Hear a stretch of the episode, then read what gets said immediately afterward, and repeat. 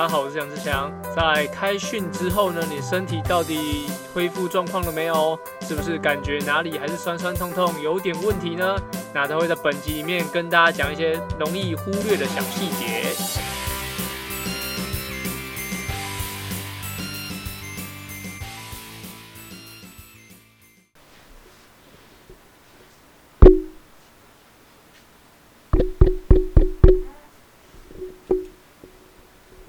杨玉轩，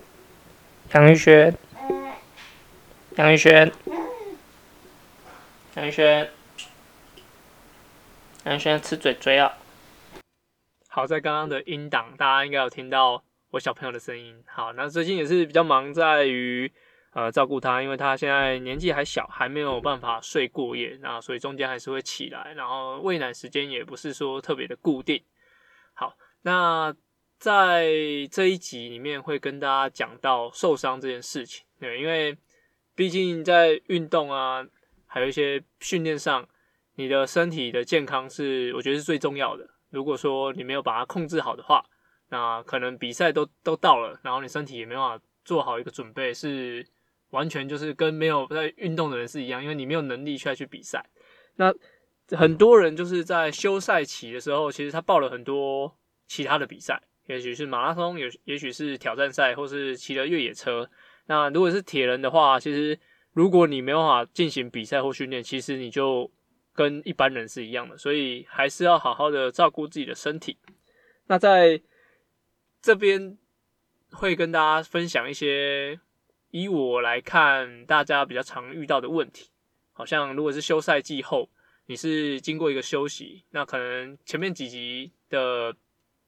Podcast 里面也有提到说，如果你的休赛季，那你没有维持好你的运动防护，你的身体的状况，你在比完赛之后，你就没有把它做一个保养的话，其实你在现在你要开始开训的时候，你会有点跟不上的。然后你心里就会觉得说，诶，其实我不是已经休息了吗？但其实你的身体是还没有达到好的恢复的。那等一下呢，会跟大家讲一些比较常遇到的状况，像是游泳。游泳，如果说你在像开训的时候，大家很常听到人家讲说要练一练自己的弱项，好比是单手滑或是一些踢水的动作。那像这些单手滑的动作啊，还有踢水是比较注重在一些局部的位置。像踢水的话，比较多就是会在脚踝，脚踝的部分上，如果是你比较年纪比较大才开始接受铁人三项训练的话，你会脚踝是比较没有办法像小朋友一样那么柔软，所以。你能够踢的距离，然后你能够踢的速度也会受到一些影响。那如果你是在开赛期又开开训期又想要增加许多的弱项的加强的话，那你的脚踝可能会是第一个跟你抗议的。那再来刚刚讲到的单手滑，单手滑的部分，其实它的用意是在于，因为我们正常自由式的时候双手滑，那你可能会有惯用手，可能假如你是右右边换气，你的右手滑可能会搭配的比较大的转体，所以你的右手。通常会比较省力一点点，因为你的身体转的比较大，所以手带动的话可以少少用一点力气。但左手就反而会需要用很多他自己的力量，因为你右边换完气，左边回来的时候，大部分的人转体都不会把它转得跟右边换气一样那么高，所以你的左手负担就会比较大，所以你的左右手的搭配就会变得很重要，所以它会衍生出大家很多说，呃，在。开赛开训期的时候会做一些基本的动作，像单手滑这一些的。那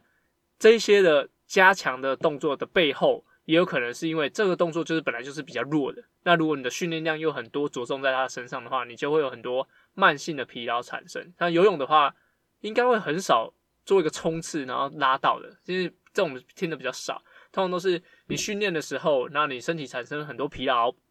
然后你在结束之后，身体冷却下来之后，发现肌肉的哪边酸哪边紧。那比较长，大家都会因为比如说手臂酸，或者说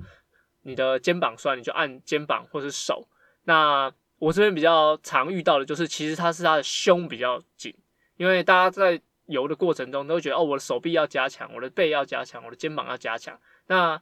在放松的时候也会着重在放松这几个部分，但是很常会忽略就是胸的部分，尤其是。假如你是上班族，你可能会很常爱用电脑，那这些肌群，你可能肩膀啊、胸啊、背啊，其实它都会比较紧绷状态，就是比较像你手放在桌子上打电脑的时候，其实你会有一点微微的驼背，微微的驼背，所以你的胸其实它是一直缩紧的。那这时候你就可以多用按摩球去放放你的胸的部分。那按的方式其实就前就是很多种啦，就是你可以让球啊压，可以躺趴在地上，用球去用球去压它，或者说你可以面对墙壁，然后用球压着肩胸的位置，然后去伸展它。所以除了按压你的手臂以外，还有肩膀以外，我觉得胸这个部分也是呃游泳的训练来说需要特别加强的。那现在的天气都比较冷，前一阵子还有一一波很强的寒流，一直到现在。所以我觉得，如果你要下水前，因为下水你一定会想要动一动，赶快热起来。但是这个时候身体其实是比较温度比较低的，那就是烤箱烤一下，泡呃热水泡一下，然后再下去游，会做会有比较好的效果。那在烤箱烤啊，热水泡的时候，也可以做一点伸展动作，让身体知道它要开始进行准备要训练啦。这部分的话，就是可以让一些你的肌肉和关节做点准备，那也会减少这些慢性疲劳产生的一些后遗症。好，游泳部分就大概到这边。那自行车的话会有什么问题呢？其实比较常遇到就是，假如你是铁人三项的选手，那你平常大部分都会去骑平路，接近比赛的时候反而是会骑平路或是一些丘陵地。那最近比较多人会因为季外骑嘛，所以会比较多的去爬山。那爬山的动作其实它的回转数相对比较低，对你的膝盖、你的脚踝的承受的力量会比较大一点。那如果你是在休赛期，然后没有什么在训练，然后现在开训的时候又开始爬很多长坡，或者说啊中间做的一些训练又是跟你骑的齿比啊，或者说你的瓦数又是不一样的，那你就可能会在关节或是腰的部分会有一些不舒服的情况。那这部分其实比较简单，就是呃试着要让你在骑山的时候都是呃回转数是高一点的，尽量减少那么那么多的重踩。那如果你的齿比真的没办法，那就可以去呃增加你的齿轮比，像是飞轮给它换大一点啊，或者说你就专门有一台车子是爬坡车，那在做训练的时候就可以用它来帮助你，让你的脚不会压力这么大。那不论是呃用骑的跑步，在训练之前，都建议可以做一点点呃热身，再再进行运动，不然的话，像天气那么冷，你可能。真的踩的时候，像在骑车，你在真的在踩的时候，其实脚我觉得末端的神经是比较没有那么灵敏的，那也会觉得比较有点麻麻的这样子。那有可能在在踩的时候，其实你的脚并不是像你想象是平的，你有可能是其实你踮着脚骑，或者说你的有点脚刀的情况在骑脚踏车，其实你自己不知道，因为已经冷到你的末梢神经没有什么感觉，所以这个时候更需要注重让脚踩平踩稳，然后身体是。在稳定的状态下，对，有时候像冬天在骑车，有时候肩膀我会稍微耸耸一下，或是放一下单手，然后让腰转一转，尽量不要让一个动作维持的那么久，然后就会呃，它也许已经是不平稳的状态，结果你继续的使用它，继续的呃自骑乘，那你就会容易会让这些慢性的疲劳或者说不平衡性一直的发生，那也会。增加你受伤或是不舒服的风险。那在跑步的部分，跑步的部分反而我觉得是影响比较小的。虽然你还是需要跑外面，那风吹还是会冷，那下雨还是需要淋雨。那在保暖上，我觉得因为它的速度不像单车那么快，所以你还是要呃多注意在热身的时候。所以就就。就基本上每个项目都一样，就是注重在热身的部分，可以让你的身体先暖起来。那很多的保暖的细节啊，可以去听一下另外一个 podcast，就是我跟学员跟阿根一起做的 Try to Go 三项玩不完，它里面有很多冬季保暖的部分。那如果你在里面有得到一些保暖的资讯，我觉得接下来这边都很受用。OK，那跑步的部分，我觉得就比较常发生的就是你在跑。步的呃跑步鞋上，你的选择就是你可能休赛季的时候，你可能用了就是都没有什么特别在更新你的器材。那像现在的跑鞋，其实跑量都不是那么高，像有某某几个牌子，它的跑鞋就磨耗磨耗的很快。那虽然它的 Q 度很够，但是它的磨耗很快。那你可能没有注意到它的磨耗，然后就继续穿来跑。那很多人就说，冬天就是要跑长一点啊，然后打好有氧的底啊。但是如果你在这个休赛季，然后回来之后，马上把量一直叠叠叠叠上去的话，其实是有很大的风险。像我记得有研究是说，你这一周的训练量不要比啊上一周的训练量不要比这一周啊更正，下一周的训练量不要比上一周多十趴以上。好比说，我这个礼拜的跑量是六十公里，那我下个礼拜的跑量就不要超过六十六公里，就是十 percent。不要超过那么多，因为你也才刚从休赛季结束，要进入开训期，那你身体一定不会做，一定不是一个好的状态。如果你这个时候就贸然的一直把你的训练量往上叠、往上加，反而你前面休息的状况都会让你现在身体负荷不来。哦，反而你可能休了三周，结果你练了三周又有非常不适的情况发生，那这我觉得是得不偿失，所以。你的训练量啊，还有你的器材，都需要做很严谨的去检视它。对，尤其是跑鞋，现在跑鞋实在千奇百怪啊，就是呃有角度的就就厉害，然后有厚度的就是王者这样。那我自己的建议就是，我会选一个牌子或是一个型号当做我的比赛鞋，可能我。大概用了两三年，都是用这个品牌或是这个型号的鞋子来进行比赛，不论是长距离或短距离。然后我在训练鞋上，我会选一个另外一个牌子的，像啊，我就不不忌讳直接讲出来我的品牌好了，就是我的跑鞋，我就会比赛的跑鞋，我就选 Nike 的，可能之前 Nike 的 Fly 或是呃 Turbo Two 的品牌呃的型号。然后在训练鞋上，我就会选 New Balance New Balance 的一些厚底的鞋子，因为。你选厚底的鞋子，可以增加你一些缓冲性，所以就不会让你的脚一直在呃，比如说角度很大，或者是说你的高度很高，然后你的底很薄，这这一类的的适应上就会觉得比较不舒服一点。那 New Balance 的鞋子，它我就选几款底比较厚，然后觉得比较耐穿的、比较耐磨的的鞋款来做长距离的训练。那如果要做速度性的训练的话，我就会选择我刚刚讲的 Nike 的部分，那这些鞋款我都会保持，我身边都会有至少两双以上，就是至少一双 Nike，一双 New Balance。假如说它的磨耗让鞋底已经变形了，或者说它的保护性或者它跑量其实已经到了，我就会马上立即的更换一双新的鞋子，就不要让脚的负担是那么大了，因为尤其呃训练量又大的时候，你的脚的感觉是非常非常灵敏感的。就会让这些容易造成伤痛的部分可以减除，也会让你的训练上会更加稳定。OK，那刚刚讲了三个项目的一些注意事项，那我特别想要提醒的就是加量这件事情，因为大家都会急着要啊、呃，在现在可能一休完休息完，马上要再加量或是加强度，这部分的话，我觉得反而你们可以把你心情放轻松一点，不要说。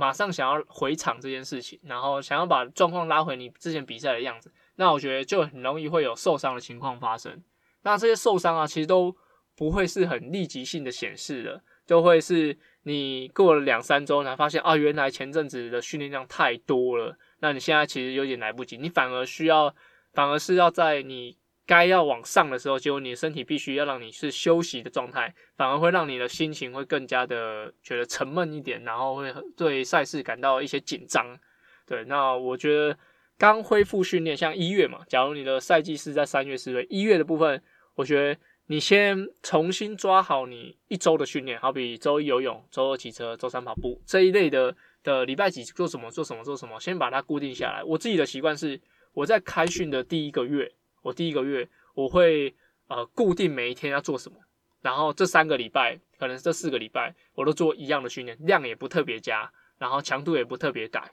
那我就是要先让身体知道说，这叫这呃我已经要开始训练，那我的身体呃还有我的生活那需要就定位。那如果现在还有一些伤痛的部分，还是要慢慢的去注意它。然后这反而是我在这第一个月里面需要特别注意的地方。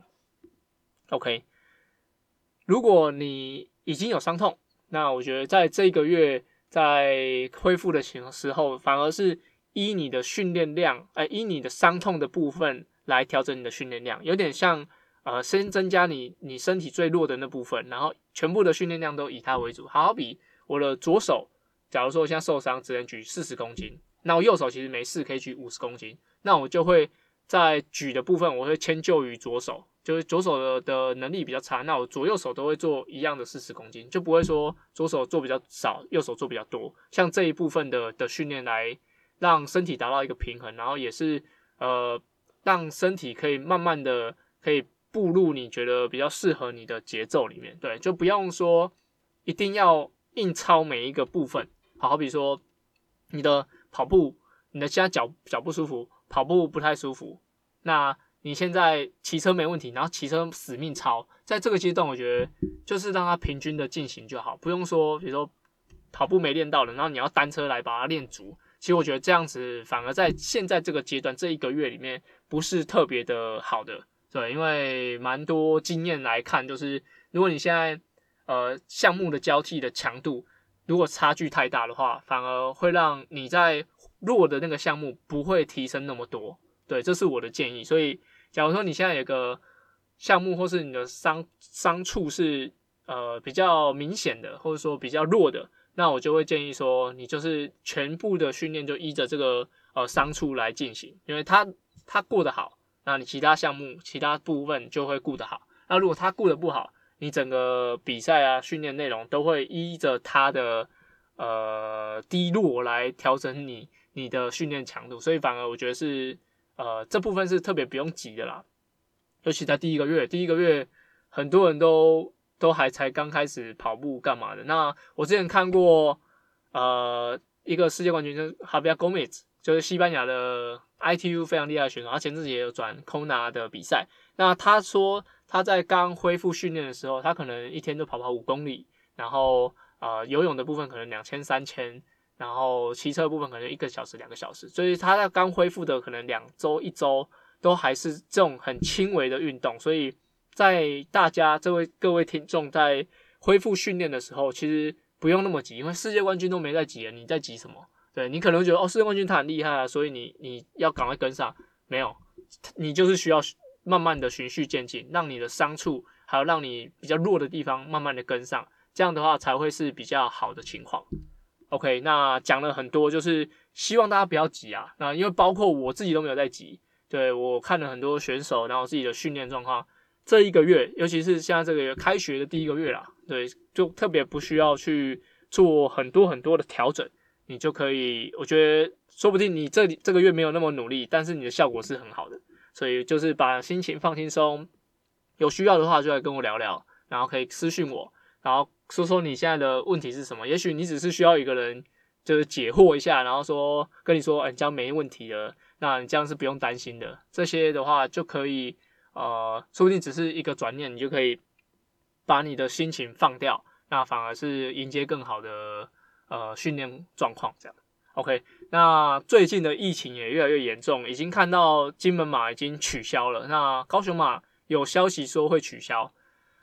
我不确定扎达马它的状况如何，但是就是大家就是观察一下目前疫情的情况，那也希望这把火不要一直烧到后续像 Ironman 啊、CT 或是台南安平等赛事。希望二零二一年大家可以慢慢的恢复训练的节奏、运动的节奏，或是公司的节奏，或是你要出国的节奏，希望都不要受到影响那么多。OK，那本集就到这边。有什么问题的话，都欢迎可以跟我说。感谢您，谢谢，拜拜。